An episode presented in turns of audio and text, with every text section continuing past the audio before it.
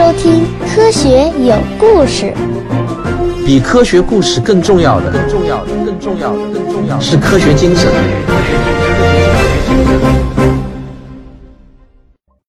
本期节目选自我的免费专辑《科学有故事》中的听众问答。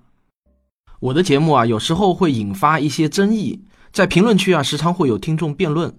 那么，听众西西就问我啊，总是看见有些人互相指责对方没有逻辑，他感觉啊，逻辑这个东西很玄妙，给他的感觉呢，似乎啊是只要自己满意就是有逻辑，不满意就是没逻辑。他问我啊，这个逻辑到底是什么？怎么样才算是有逻辑？怎么样才算是没有逻辑呢？那我今天啊，就跟大家来简单谈一下什么是逻辑。首先啊，逻辑学是一门很严肃的学问，不过它的枯燥程度呢，不亚于数学。实际上啊，有种观点认为，逻辑学就是数学的一个分支。如果按照教科书式的方式来告诉你什么是逻辑啊，那基本上啊，我只能给你堆砌、堆砌还是堆砌啊？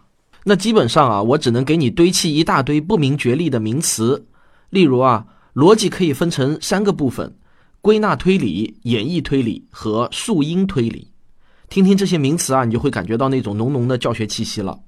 那如果我再跟你说啊，如果把逻辑分分类的话，那又可以分为形式逻辑和非形式逻辑。形式逻辑呢，又可以进一步分为符号逻辑和数理逻辑。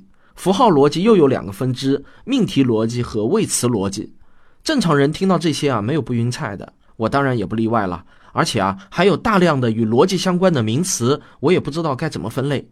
或许啊，这个世界上没有一个人能够真正搞清楚整个逻辑世界的层次结构吧。当然，所谓的层次结构也都是人为定义的，只要是人为定义嘛，就免不了会有分歧。这里呢，我给你念一些那些不明觉厉的名词啊，让你感受一下逻辑学的复杂程度。比如说布尔逻辑、直觉逻辑、多值逻辑、亚结构逻辑、非单调逻辑、模态逻辑、可废止逻辑、模糊逻辑等等。我大概啊，也只念了维基百科上能查到的跟逻辑相关的词条的四分之一的名词吧。那我的感受是啊，逻辑学确实是可以作为一门终身研究的大学问。那为了让你能够直观的感受一下这些教科书式的逻辑学都在研究一些什么样的问题啊，我找了一道过去的美国研究生入学考试，也就是简称为 GRE 的逻辑考题。二十多年前呢，我也曾经是一名复习备考的 GRE 的考生，但是啊，我花钱到上海交大学了一个多月的 GRE 培训班后呢，我就做了一个决定，那就是啊，放弃考 GRE 了。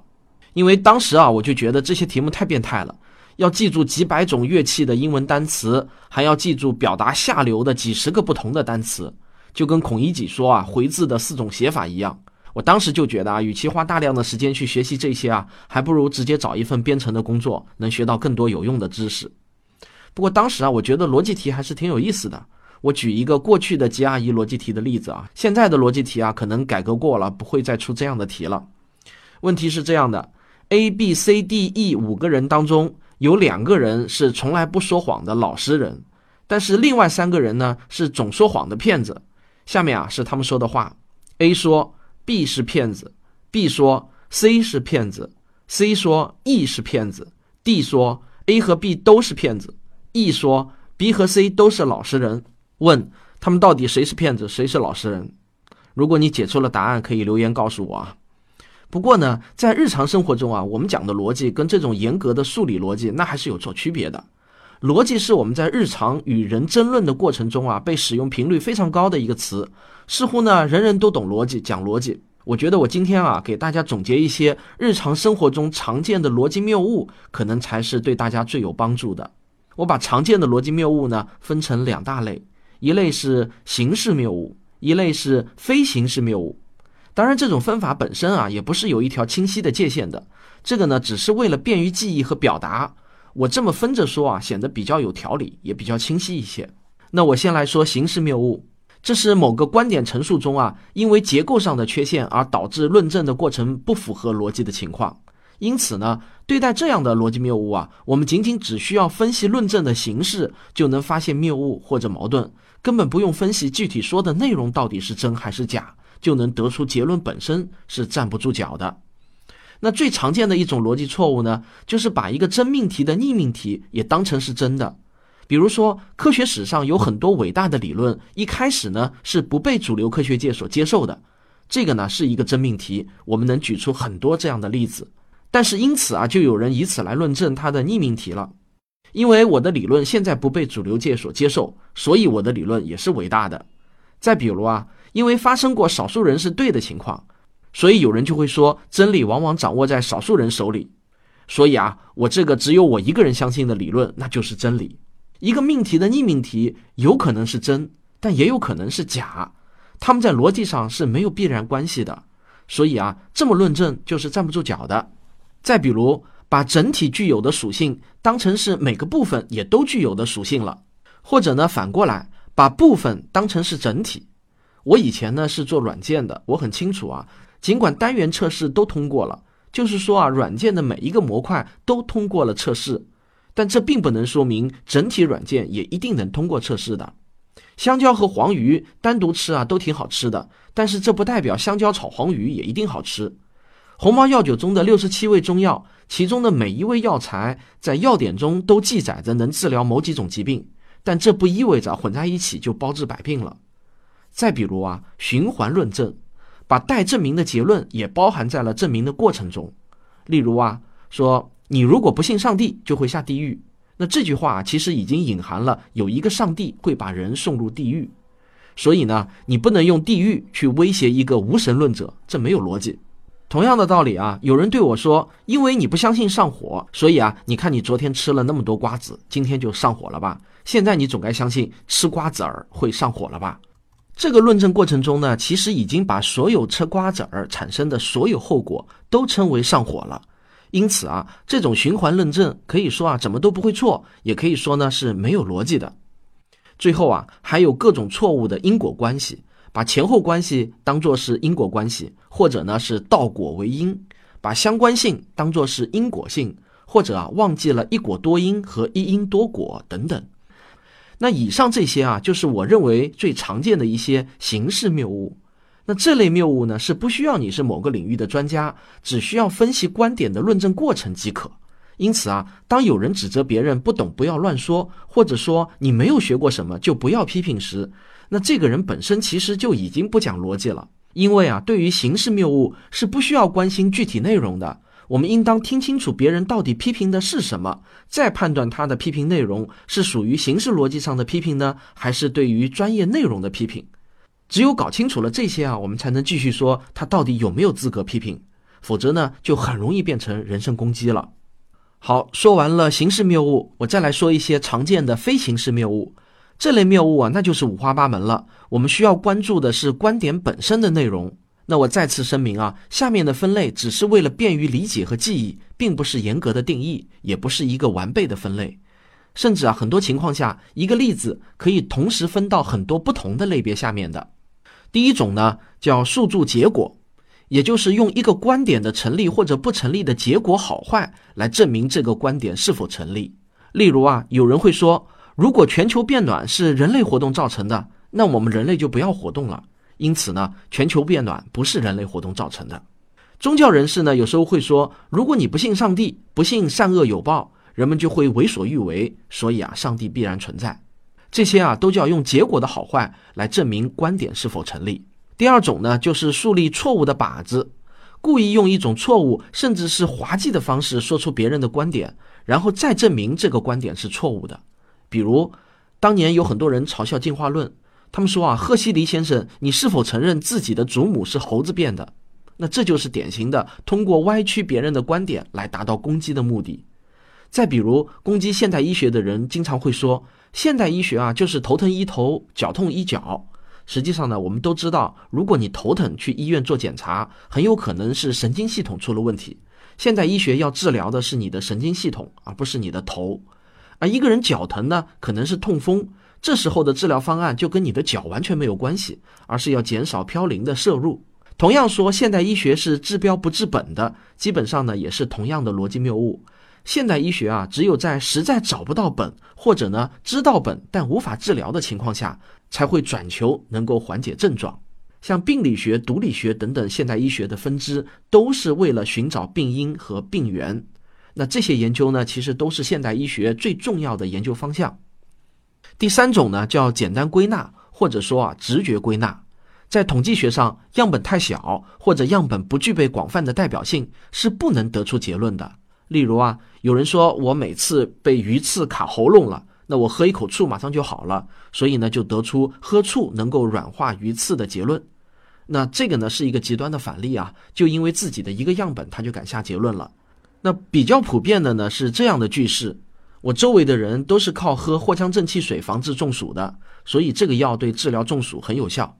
上次啊，我在某一期节目的留言中，我看到有人说啊，自己问了一下奶奶，奶奶说当时村子里没有死几个人，所以就得出结论说当时中国也肯定没死几个人。还有人说安检就是一个摆设，我从来没有看到过查出什么东西。这些呢，都叫做简单归纳或者说直觉归纳。第四种啊，叫万能定义法。在英语里面啊，也有一句对应的话，叫不是真正的苏格兰人。有一个故事啊，是这样的。有一位叫哈密什的苏格兰人在报纸上看到一个英格兰人犯罪了，于是呢，他就说啊，没有苏格兰人会做这种事情。结果啊，第二天报纸上又登了一个苏格兰人也犯了同样的罪。这个哈密什呢，他没有承认自己的观点是错的，而是说我的意思啊是没有真正的苏格兰人会做这种事情。这样一来呢，他就永远不会错了，因为犯错的人都不是真正的苏格兰人。这就好像有人为出错的风水大师辩护。他们都不是真的，是假的。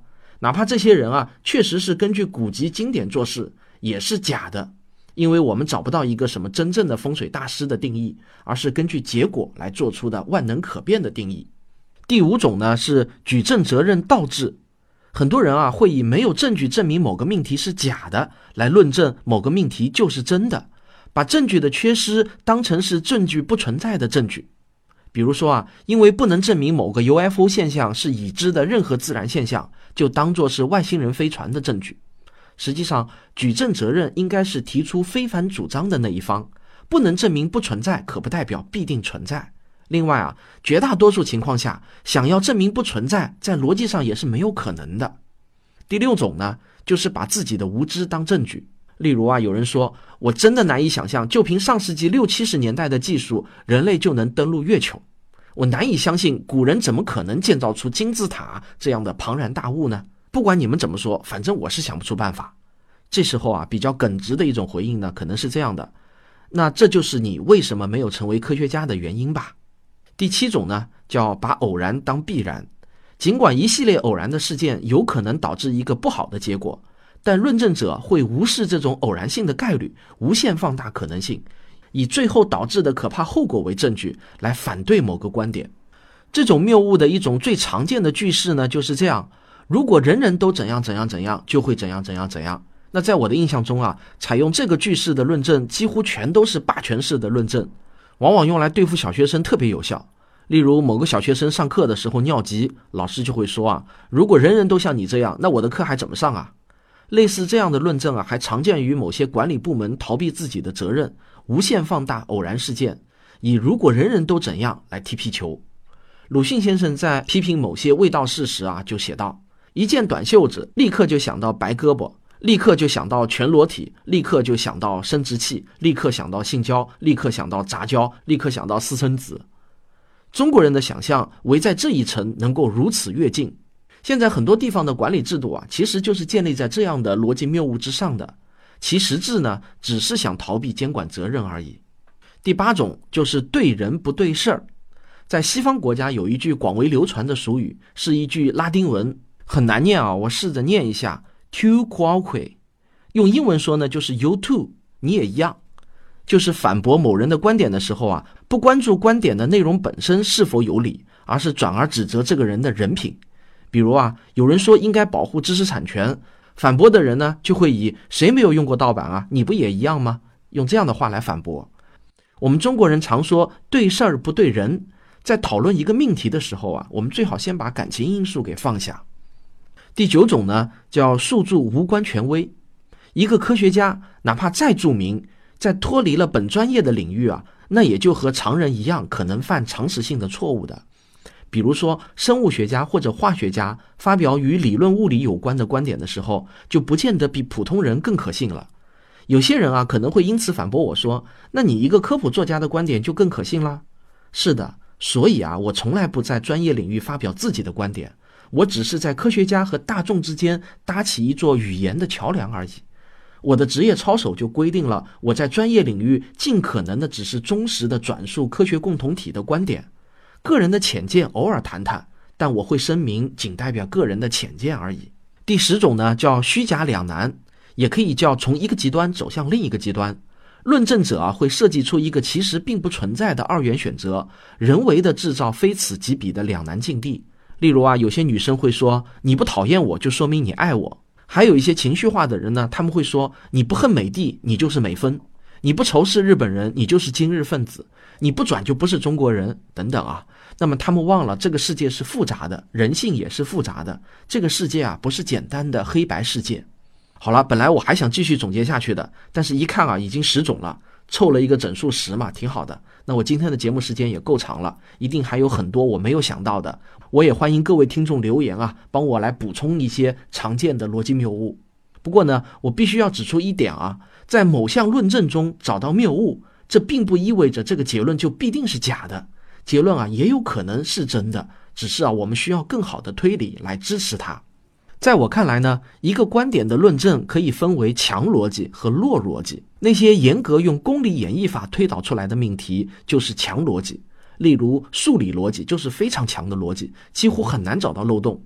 考虑到很多青少年听众啊，我要简单解释一下什么叫公理演绎法。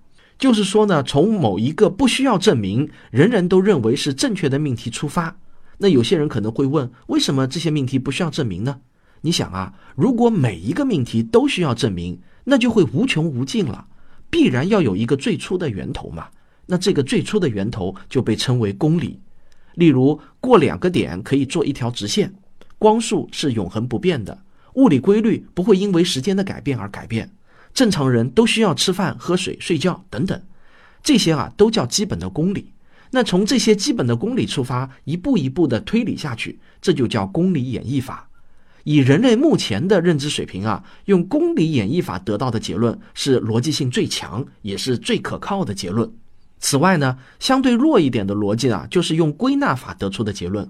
例如啊，我们看到每天太阳都是东升西落的，于是我们就得出太阳明天还会升起的结论。历史学家从历史中看到压迫和反抗总是相生相伴的，就归纳出哪里有压迫，哪里就有反抗的结论。这些啊，都是从有限的事例推向普遍规律的归纳总结法，它的结论可靠性不如公理演绎法得出的结论，但是啊，它的可靠性随着事例的增多而增大，也是人类获得知识的一个重要手段之一。重要的是，公理演绎出的结论一定能够得到归纳法的支持，但是归纳法的结论却不一定能够得到公理演绎的支持。比归纳法相对更弱一些的逻辑呢，就是通过哲学思辨得到的结论。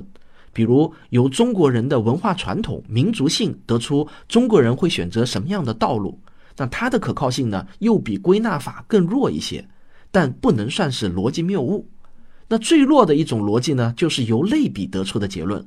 比如在讨论外星人是否会与地球人联络的时候，把外星人比作是人，把地球人呢比作是蚂蚁。把一个国家类比成一个公司，把原子类比成一个小球，把阴阳五行类比成数学模型等等，那用类比得出的结论啊，按照我的经验，往往呢是错误的居多，大多数情况下也都是一些不恰当的类比，哪怕是最恰当的类比啊，也只能是最弱的一种逻辑，可靠性也是最值得怀疑的。当然，我们科普作家最喜欢用的就是类比的方式了。说实话，这也是一种无奈的选择。因此啊，我想告诉各位学子，如果你将来真的想从事科学研究的话，最好啊，把从我们科普节目中听到的所有类比都忘记掉。真正的科学研究与科普的差别很大，而科普的目的只是为了激发你们的好奇心，培养你们的科学精神。